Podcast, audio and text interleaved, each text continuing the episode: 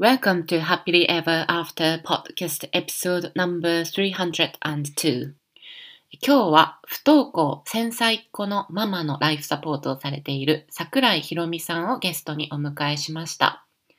ひろみさんはキャリアも子育ても親御さんやこう周りの人たちの意見を取り入れながら完璧にこなせているというふうに思っていた中で娘さんが中学1年生の時に不登校になったそうです。今はそこからの学びを生かして同じような境遇のママの支援をされているということなんですがあの今現在不登校のお子さんがいらっしゃる方やお子さんとの関係に悩みがあるという方にとってももちろんそうなんですけど子育て以外の人間関係にも今こうチャレンジや引っかかりを感じている方にもぜひ聞いていただきたいなというふうに思いました。特に人間関係に悩みがある時に自分や他人のどちらかをこう一方的に責めてしまうそんな方にひろみさんご自身がお子さんと向き合った時のお話がすごくヒントになるんじゃないかなと感じます。ぜひ、ひろみさんのストーリー最後までお聞きください。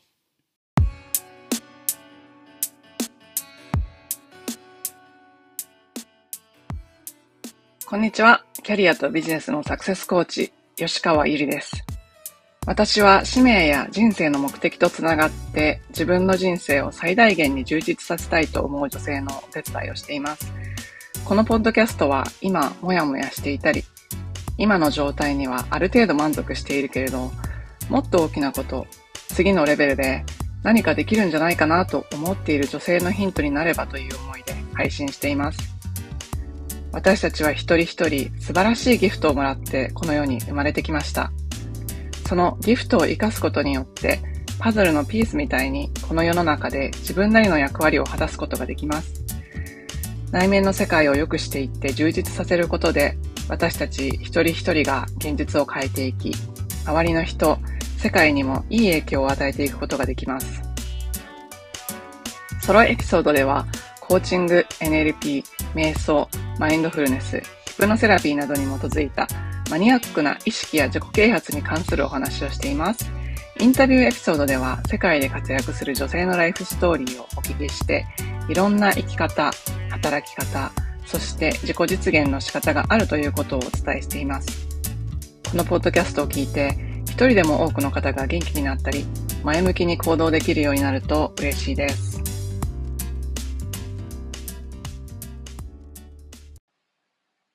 エピソードに入る前にお知らせがあります。今、時代の変換期にある私たち。明らかに時代が変わりつつあると感じます。この先の見えない世界でこれからどう生きていけばいいのか、そもそも自分らしく生きるというのはどういうことなのか、疑問に思う方も多いのではないかと思います。そんなあなたのために、8月7日から5日間、無料のマスタークラスをします。日本時間午後10時から1時間。自分のことがよくわからないという方のために、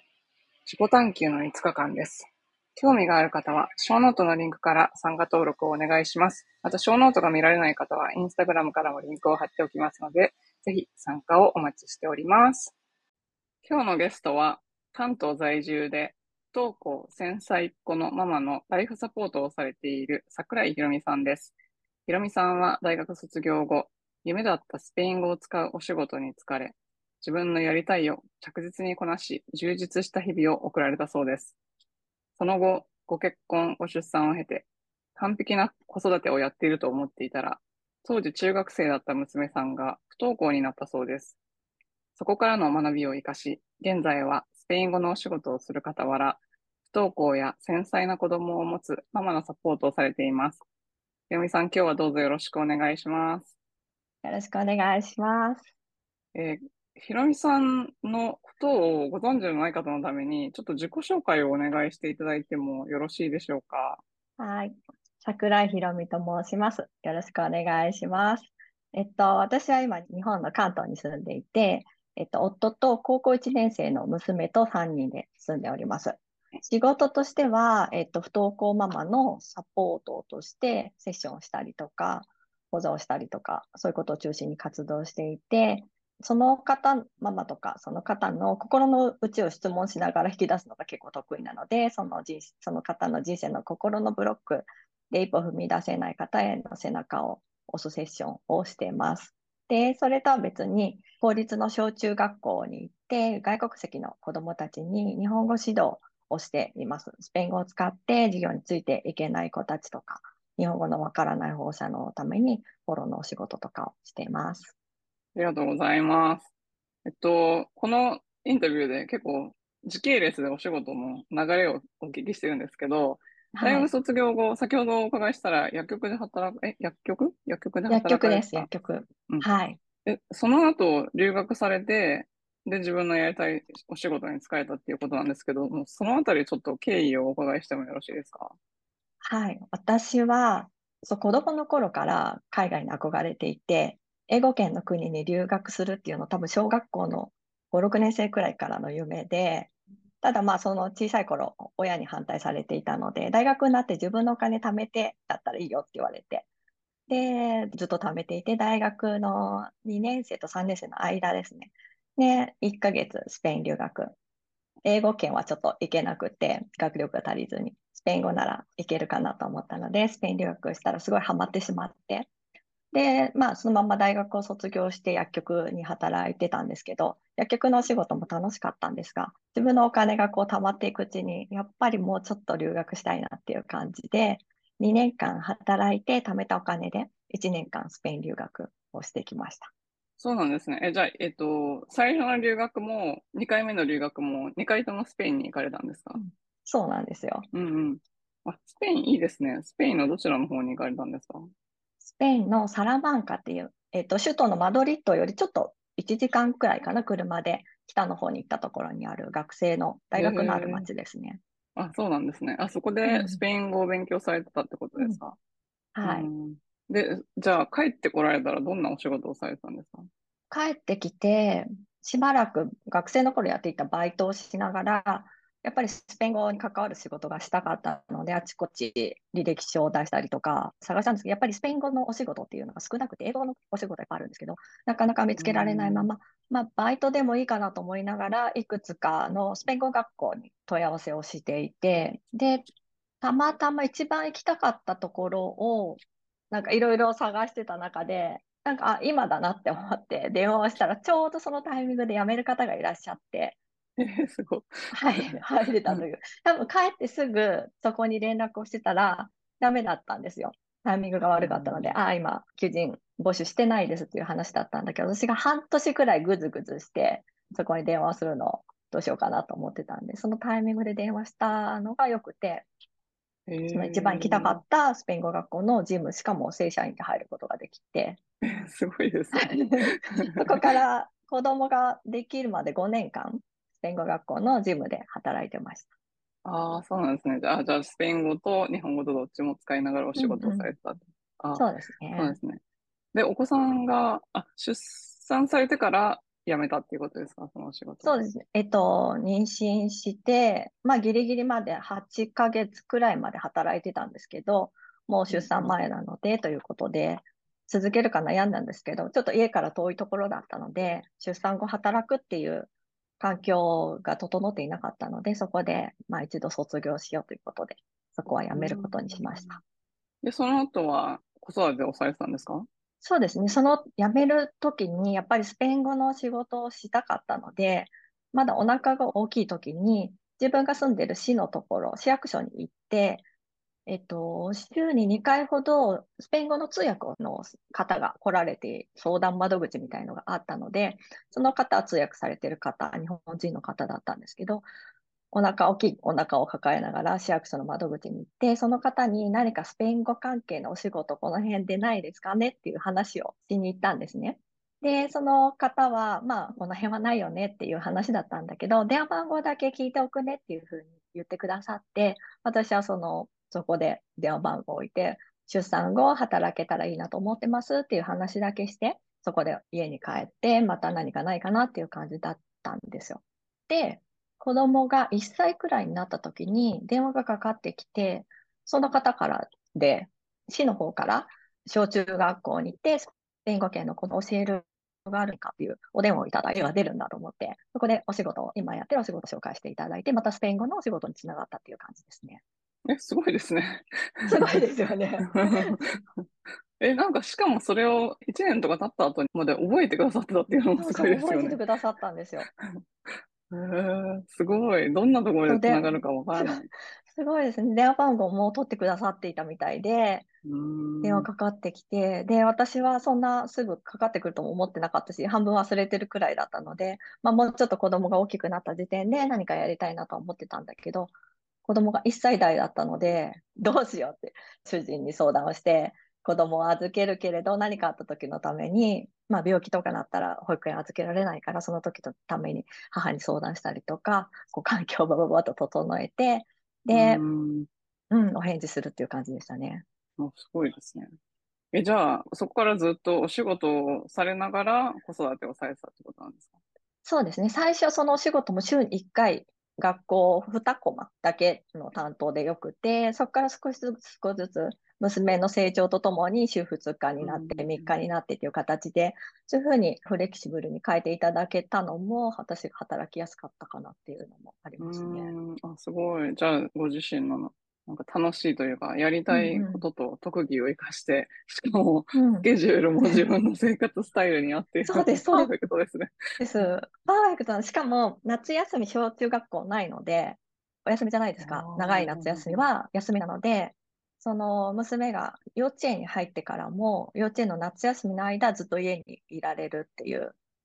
感じだったので、すごいそこは感謝してますね。うん、素晴らしい。あ、そうなんですね。じゃあ、そういうお仕事をされながら子育てをしていて、で、中学校の時に娘さんが不登校になったことが契機になったっていうふうにお伺いしたんですけども、それがどういう感じだったかとかいう状況とかを教えていただけますか？はい。そう、先ほど話してたみたいに、あの自分は自分でやりたいことにずっとやってきて、スペイン留学に対してもだし、日本に帰ってきてからスペイン語での仕事に対してもそうだし、こう、できると思ったことをやってきた人生だったので、まあ子育てに対しても完璧に、完璧に育てようとは思ってないけど、その自分の思ってるように育ててきたんですね。で、結構正解を求めてきたりとかしていたので、うんと、例えば、母、自分の母親が毎日掃除はした方がいいよねって言うと、あ、掃除しといた方がいいよね。子供は床で寝てるから、掃除機毎日かけなきゃって思ったりとか。で、義理の母はお料理好きな方なので、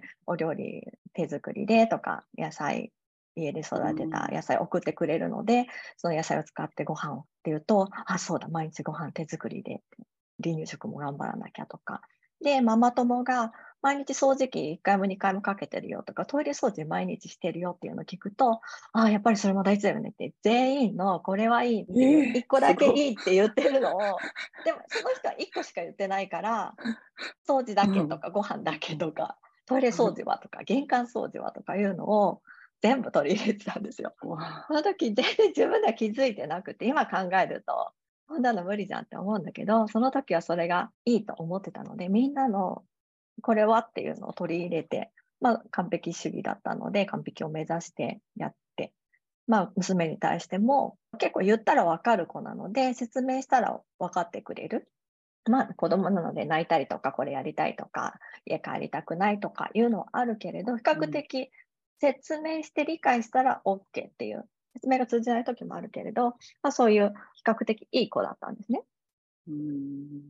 じゃあ、そんなに、なんていうんですかね、何のこう障害もなく、ずっといいお子さんで育ててこられて、で、不登校になったっていうのはどういう感じで最初分かったんですか？えっと、ちょうどうちの娘が小学校6年生の終わりくらいにコロナが始まったんですよね。。もう、あと3、えっと、3学期に6年生を送る会とか卒業式とか、最後のイベント、最後の小学校の思い出作りをやって、小学校卒業っていうタイミングでコロナが始まって、で、日本では2月一斉休校っていうのがあって、まあそのくらいから多分きっと彼女の中で不安っていうものがどんどん大きくなっていたのかなっていうのが後から振り返るとあって、で、小学校卒業式はなんとかそのお休み期間を経て、通常だと卒業式に向けて在校生と何回も何回も卒業式の練習をして卒業式だったんだけども、前日に1回だけリハーサルをやって、もうほぼ一発本番みたいな卒業式をして、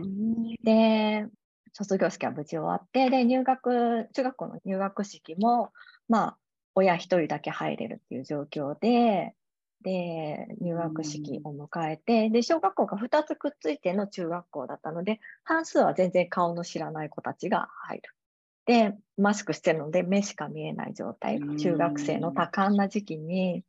で、仲良くなるはずの遠足とか体育祭とかイベントもほぼない状態でずっと過ごしていて、まあちょっとずつちょっとずついろんなものが溜まってきたのかなっていう。それプラス私のその完璧な子育て、完璧に育てようという子育てと、そのいろいろな不安とかが重なってたのかなとは思うんだけど、中学校1年の最後の3学期の学年末テストを終わった途端にもう動けないっていう感じ。その前からちょっと様子は変に変になっていたというか、中学の1年生の終わりくらいに朝起きられなくなって、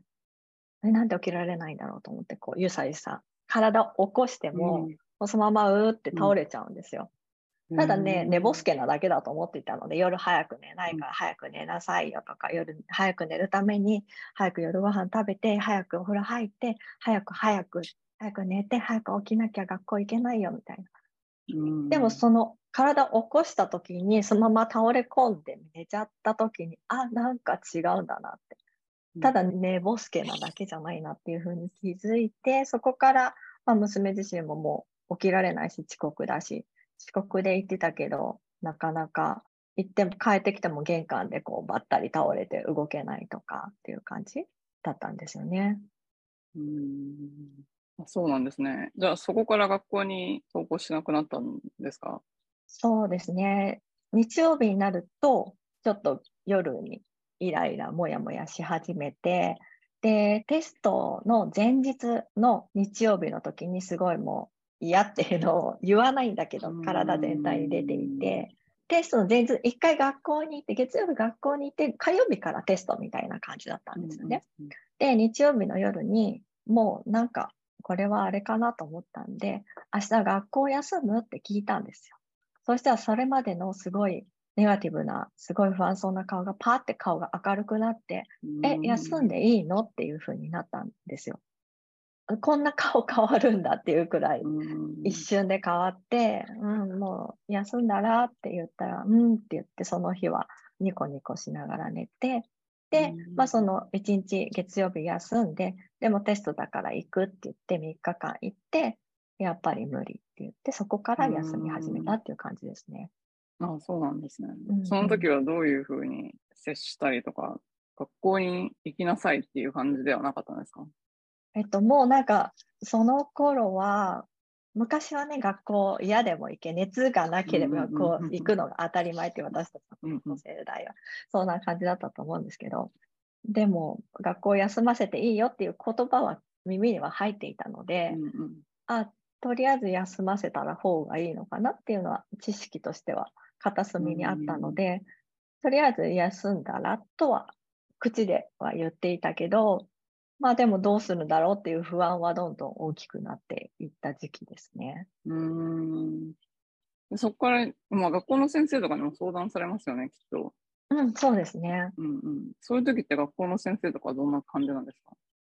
学校の先生は最初、その娘が朝起きれなくて遅刻が続いていた時に、一度スクールカウンセラーの先生と担任の先生とお話しさせていただいた時があって、その時は行きしぶりっていう感じ、週に1回、2回お休みするっていう感じだったので、まあ不登校じゃないから大丈夫ですよっていうスクールカウンセラーの先生のお話で、まあ見守ってあげてくださいねっていう感じ？いや、見守ってるけどみたいな。うん、その大丈夫ですよっていう、ちょっと私はその時に不信感というか、うん。うんスクールカウンセラーさんとはちょっと相性が悪かったなっていうのがあって、そその方とですね、いろんないいスクールカウンセラーさんはいらっしゃるんですけど、私の時についてくださった方とはちょっと相性が合わないなと思って、でもそれ以外のいろんな方に相談をするっていうのをそこから始めました。うんうん。えー、じゃあその相談する中で、なんかひろみさんご自身がなんかご自身のことに気づいていたっていうのをお伺いしたんですけど、それはどういう経緯というか、どういう感じだったか教えていただけますか？はい。そのいろんな方とお話しするのもそうだし、えっと、いろんなブログを、経験者のブログを読んだり、インスタとかを読んだり、本を読んだりとかしていて、最初やっぱり何が原因でいけないんだろうと思って、娘に聞くんだけど、娘はわからないとしか言ってくれなくて、本人が本当に分かってないのか、言いたくないのか分からなくて、ただ分からないとしか言ってくれない。で、親としては原因さえ分かればいけると思っていて、で、いろいろ探ったんですよ。学校の先生とお話しして、まあ、いじめとか、学校の先生とトラブルとか、お友達とのトラブルがないのかっていうのがやっぱり最初に気になったので。で、学校の先生とか、担任の先生とか、他の部活の先生とか、学年主任の先生とか、あとママ友を通じて、ママ友の子供、娘と仲のいい子のママ友に聞いたりとか、探りを入れたけど、やっぱり何も出てこなくて、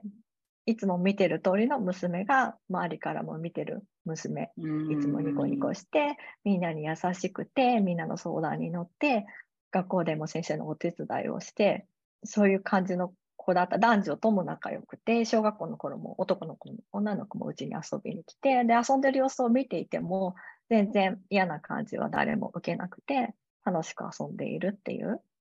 そんな感じだったので、なんかそこに原因はないのかなって思って。で、娘に対して何ができるかっていうのをずっとやってたんだけど、何も状況が変わらなくて、どんどんどんどん娘の表情は暗くなっていく一方だし、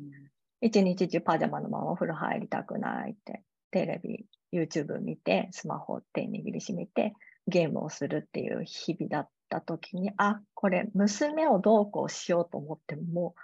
ダメなんだっていうところに気づいて、あ、これ私の問題かもしれないっていうところが、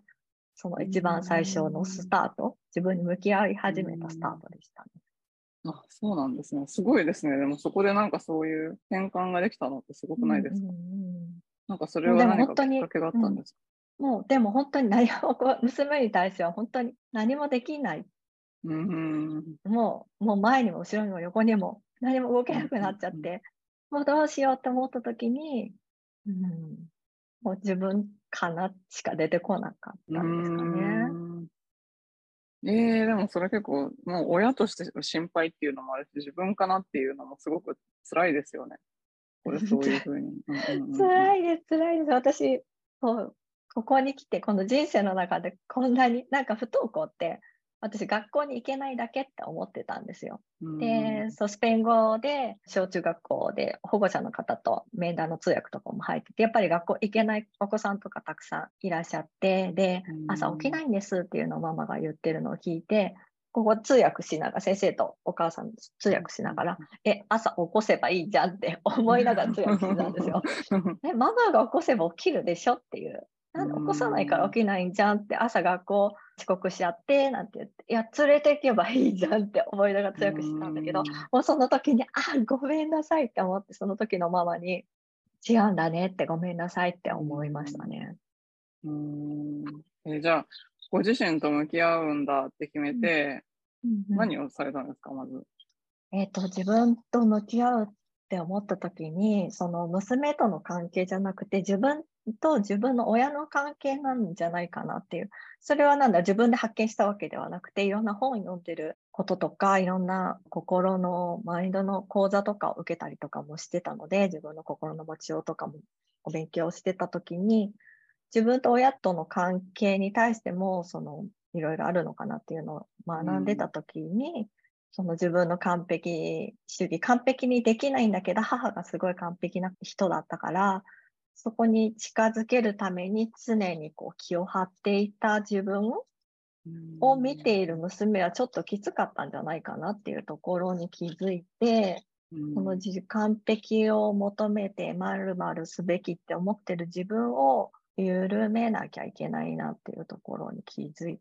たっていう感じですかね。うん。え、そう、じゃあ緩めるために何をしました？か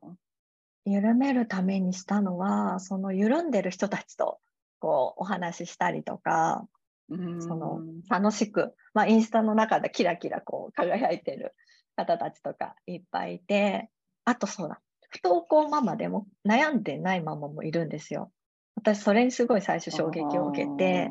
何かの、えー、と学びの場に行った時に何かグループでいて、で、不登校のママっていうのが私以外に2人くらいいらっしゃったんだけど、その2人が2人とも、なんか明らかんとうちの子学校行ってませんって言って、そこが悩みじゃない、違うところのお話をされていて、え、不登校悩まないんですか？っていう、悩まない人がいるんだっていうところが、結構最初の時に自分が不登校で悩み始めた時に、その不登校で悩まないママがいるっていうところに、そこが大きな一つ、ヒントというか、なっていて、なんでその方たちは悩んでなくて、私はこんなに悩んでいるんだろうっていう。うん。そこがちょっと最初にあったなんかポイントとかヒントっていうか、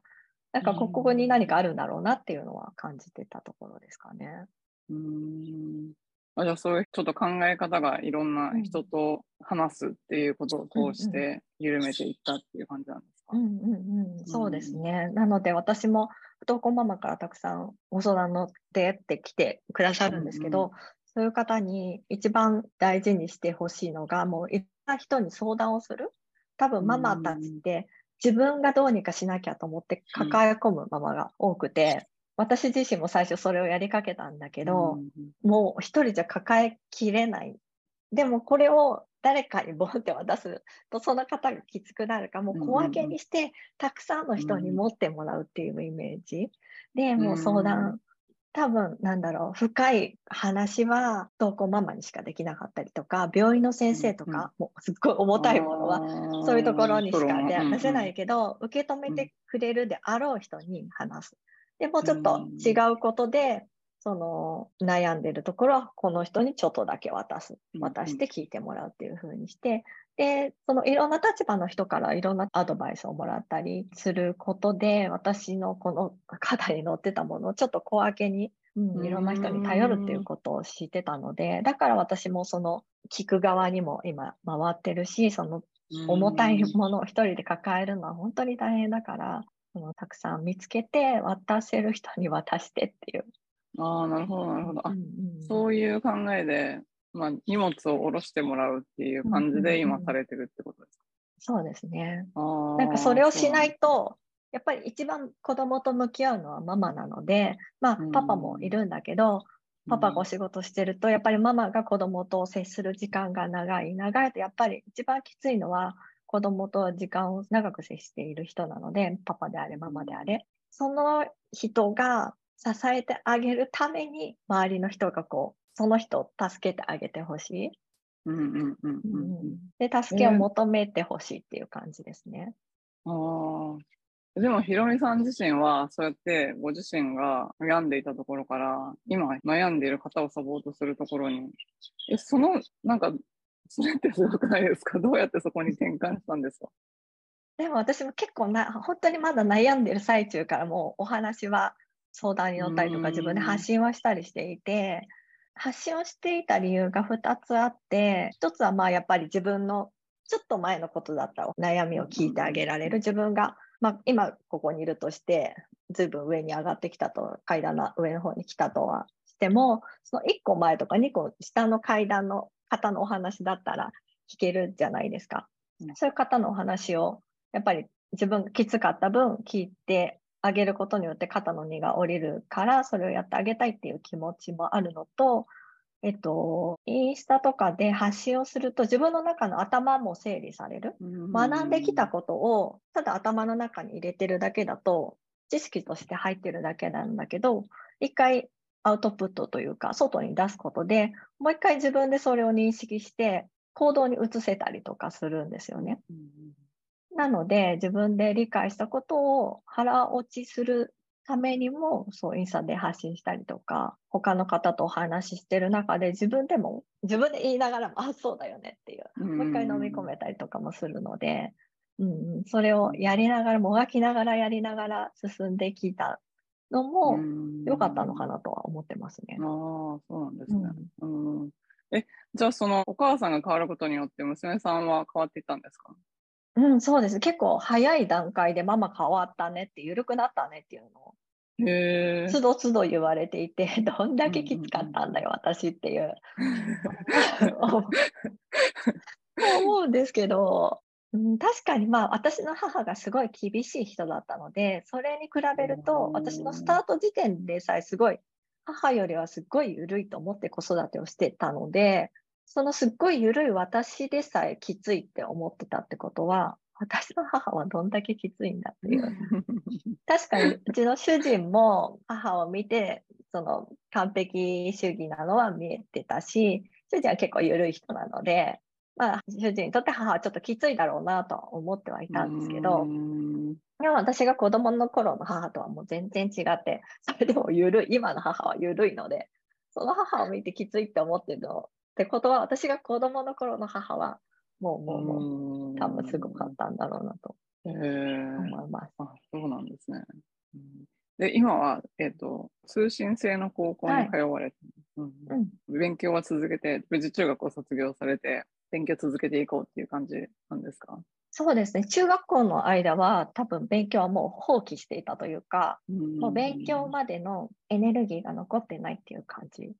でしたね。うん私は学校休んでも勉強さえしてくれればってずっと思っていて、結構早い時期に学校休んでいいよって言って、学校を休ませてはいたんですけど、行けない日は休んで、まあ行ける、部活は好きでやってたので、部活だけ顔を出すっていうのはやってたんですけど、えっと、テストは受けようねとか、家にいても勉強さえしてればいいよみたいなうんでもそこまでのエネルギーが本当に残ってなくて、本当日々で々ご飯を食べる。でもお腹も空かないし、夜も眠れないしっていうの最低限の生活さえもままならなかった時に、もう勉強はできなかったし、で、ちょっと元気になってきて、自分の好きなこと、家の中で好きなことができるようになったとしても、教科書開くと学校を思い出すから、教科書開けないって言われたんですね。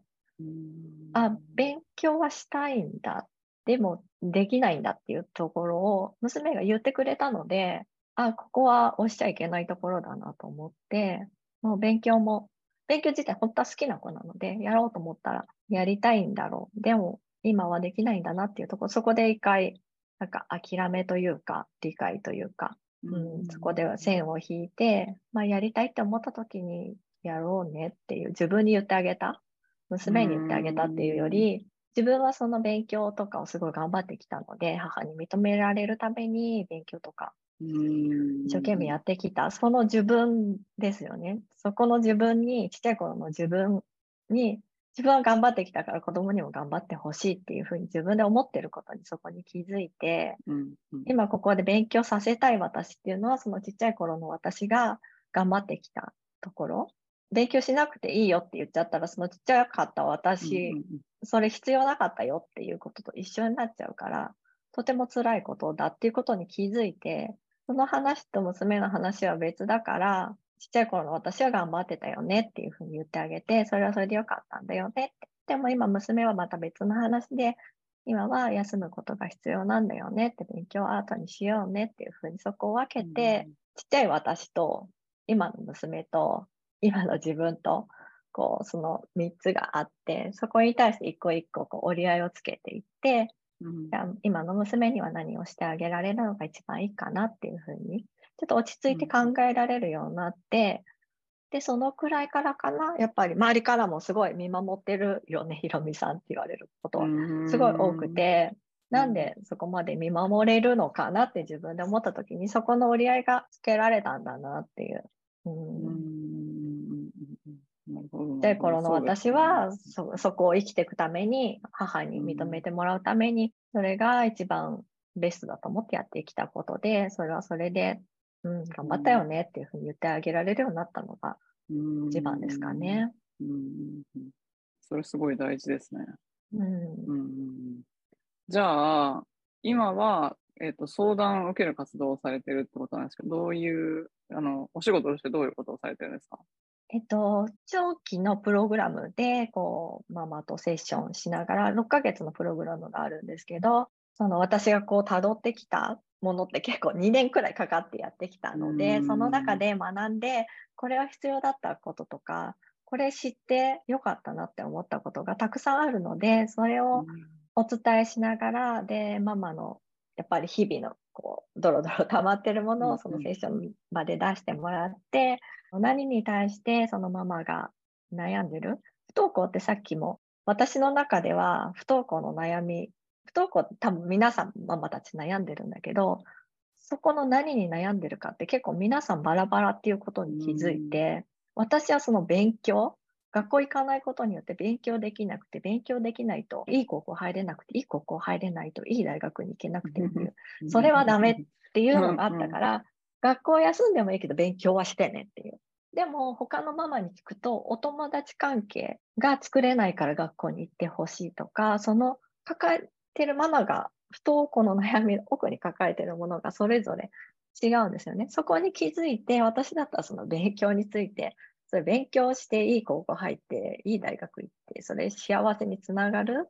つながらない場合だってあるしつながる場合もあるし娘の場合どうなんだろうっていうふうにそこを深掘っていって私はそうだねって思えたのでそのそれぞれのママが抱えている元のママ自身が抱えているところにこうセッションすることで気づいてもらえるので、いろいろ深掘りして内観して質問しながらママの本音を出していってもらうっていうプログラムの中でセッションを月に2回とか1回とか入れながら6ヶ月でちょっとずつちょっとずつ私の2年間のものをぎゅっと詰め込んでやってるプログラムが長期である感じですね。で、そのまあね、一気に6ヶ月私と1対1でっていうのがなかなかイメージつかない方は最初無料でセッションさせていただいていて、 Zoom でお話しさせてもらったりとか、そういうこともしてます。うん、そうなんですね。えっと、じゃあ、これからどんな世界を作って、その中でどんな役割を果たしていきたいっていうのがあったら教えてください。えっと、私と娘の関係はやっぱり私の中に問題があったりもしたんですけど、でもやっぱり学校に行きたくないっていうところで、学校にやっぱり学校っていう環境自体が今の子どもたちにとって結構辛いものであるっていうことは一つの原因でもあるのかなっていうふうに思っていて、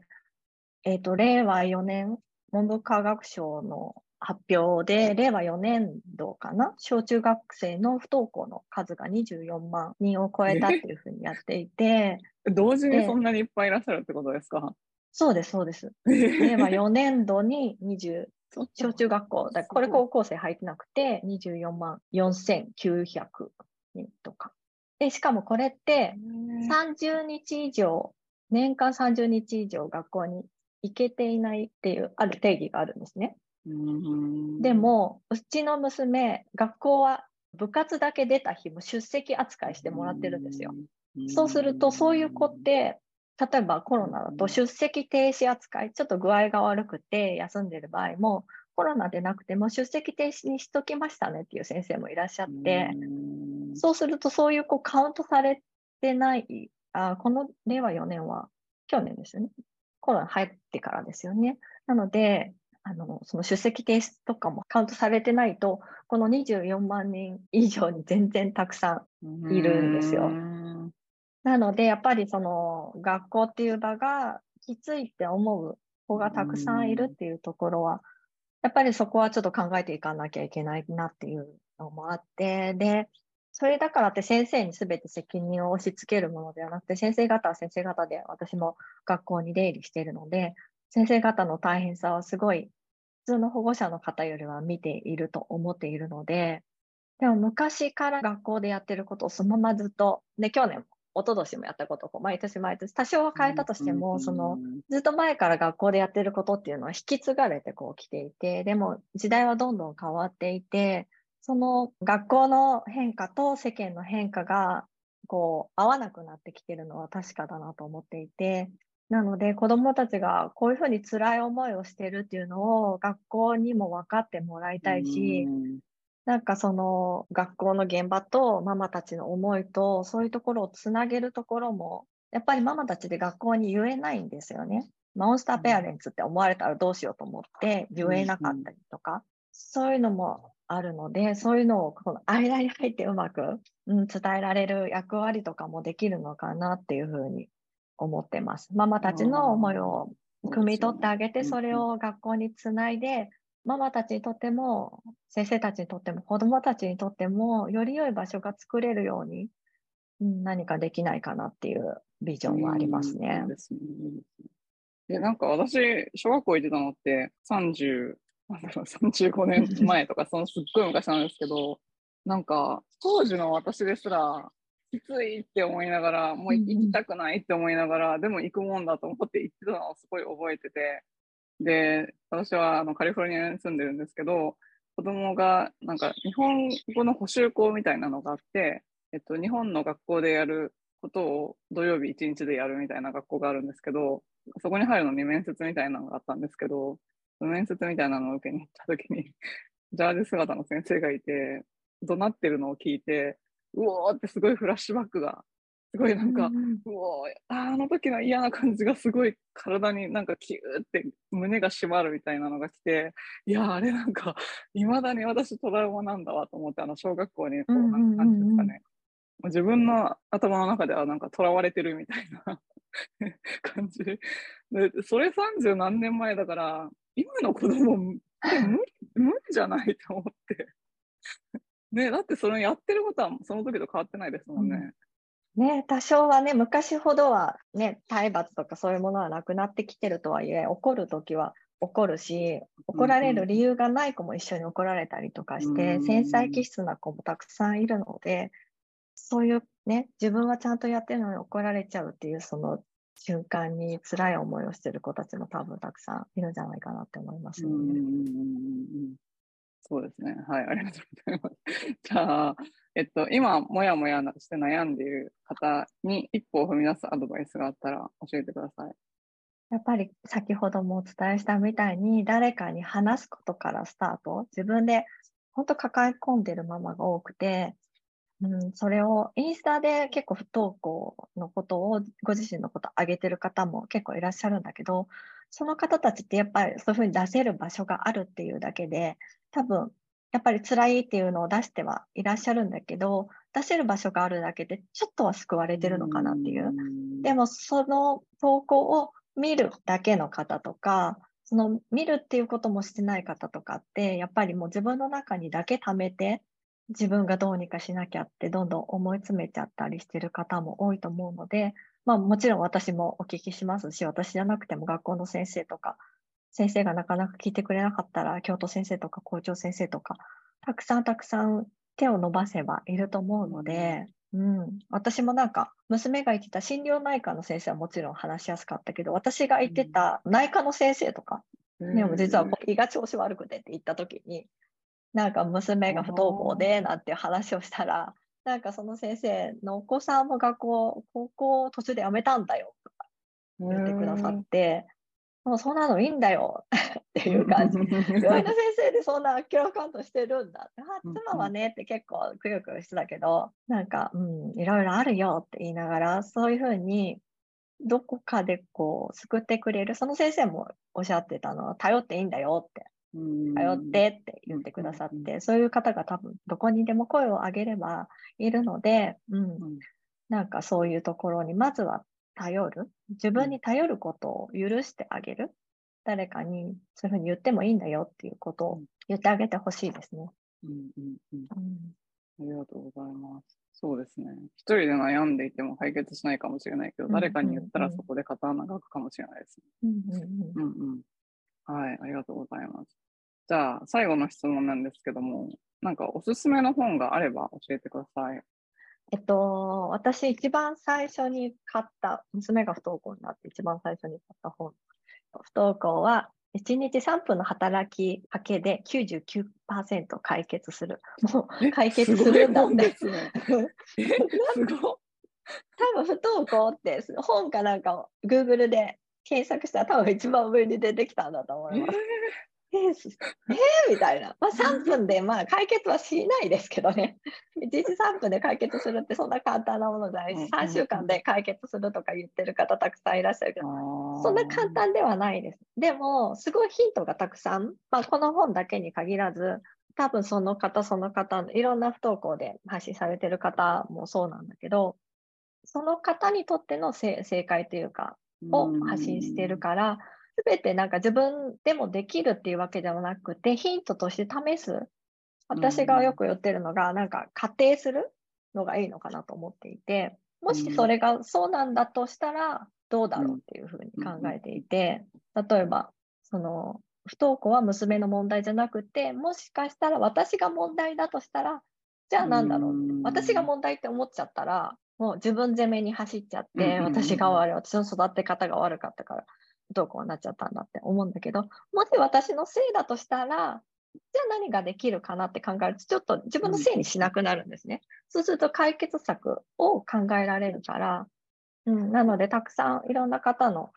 ね、ブログとか本とか読んで見たときに、じゃあ自分ももしそれが当てはまるとしたら何だろうなっていうふうに仮定してやってみるっていうのが、でやって失敗したら、あ、失敗だったねでいいし、うん、成功したら、ああ、あの人言ってたの正解だったな、みたいな。そんな感じでたくさん試して取り入れて、自分とお子さんと家族との関わりをそこだけで正解というか、その他の正解が当てはまるわけではないので、いろんなものを試しながら、そのご家庭ご家庭での、うん、正解を探していっていただけたらいいんじゃないかなって思います。うん、いいですね。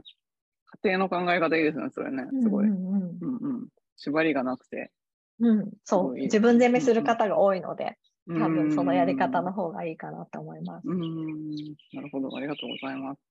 そしたら、今日のお話を聞いて、ひろみさんのことをもっと知りたいとか、フォローしたいとか、または体験セッションを受けてみたいっていう方がいらっしゃったら、どちらに行けばいいですか？一番多分分かりやすいのが、インスタのところのメッセージ直接送っていただければ、そこであのやり取りができるので、そこに、えっと、無料のセッションを受けたいとか、何かご相談とかあれば、そこからお話できるので、もう何でもお受けしてるので、とりあえず誰かに声を出すっていうことをやってほしいと思います。はい、ありがとうございます。えじゃあ、ひろみさん、今日はお忙しい中、まあ、私のインターネットの調子もすごい悪くて、本当ご迷惑かけしてすみません。ありがとうございました。ありがとうございます。最後までお聞きいただきありがとうございました。このポッドキャストがお役に立ったら、配信登録、レビュー、または星マークポチッと押して、多くの方にこの番組が届くようお手伝いいただけると嬉しいです。今よりもっと高いレベルの自分になって行動できるようなコーチングセッションに興味のある方は、ショーノートのリンクから体験セッションにお越しください。また、現在、もやもやからやりがいを見つける20の質問ワークシートをプレゼントしています。今の自分のお仕事よりも、もしかしたらもっと自分が貢献できたり、やりがいを感じたりできるお仕事があるんじゃないかなと思っている方、そういう思いがあるなら、あなたのこれからの使命は別のところにあるのかもしれません。そのヒントを見つけるために、ぜひワークブックをご活用ください。プレゼントを受け取るリンクもショーノートにあるので、チェックしてみてくださいね。